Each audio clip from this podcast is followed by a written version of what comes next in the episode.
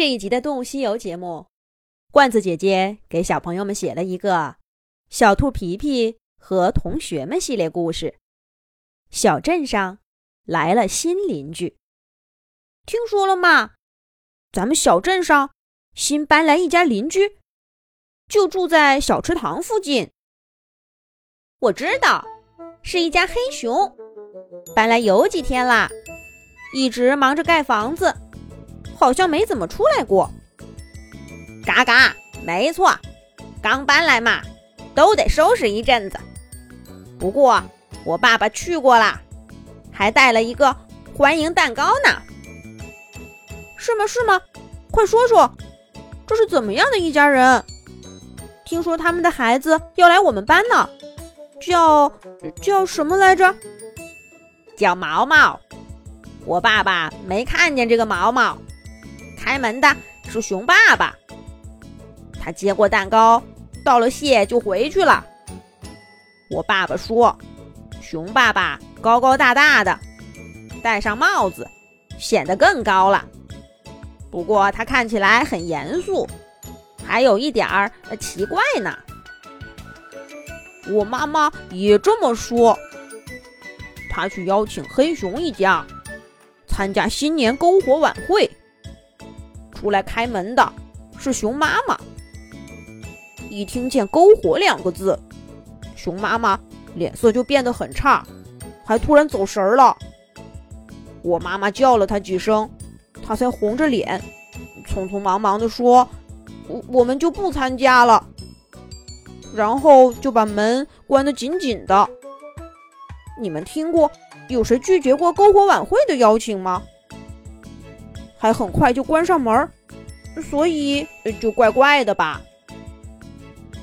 小兔皮皮听着同学们七嘴八舌的谈论着新来的邻居，这些事他完全不知情。因为不久前，兔妈妈刚给皮皮请了个长假，终于带着他和兔小皮去了爸爸出海的地方。一家人临近新年才回到小镇。正值周末，兔妈妈忙着收拾一个多月都没人住的家。皮皮也帮着忙活，直到星期一上学的路上，才跟小伙伴们见面。他讲完海上的见闻，又跟着大家的思路，恶补了这阵子错过的小镇趣事。说到这个新邻居，皮皮想起那天坐车回家的路上。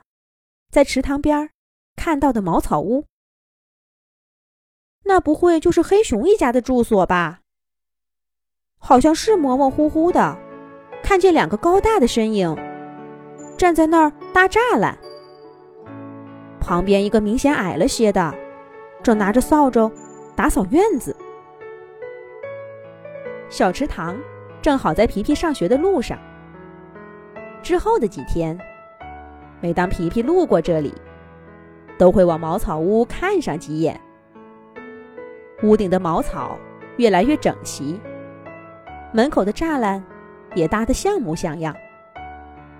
虽然是冬天，没办法栽种花草，但栅栏上还是插了许多造型别致的干花，看得出房屋的主人蛮有生活情致。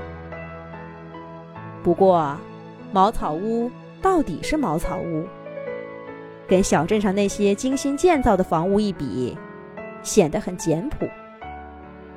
有一天，皮皮还看到几个装满水的盆儿，就摆在池塘边儿。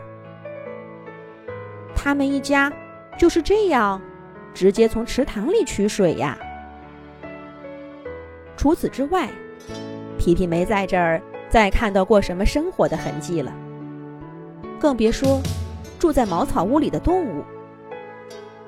要不是早就听伙伴们谈起，再加上那几个一闪而过的影子，皮皮都要以为这里是个废弃的茅草屋了。看来大家说的没错，黑熊一家的确腼腆低调。渐渐的，这间茅草屋就像小镇上任何一处熟悉的景物一样。成了皮皮生活中理所当然的存在，一点新鲜感都没有了。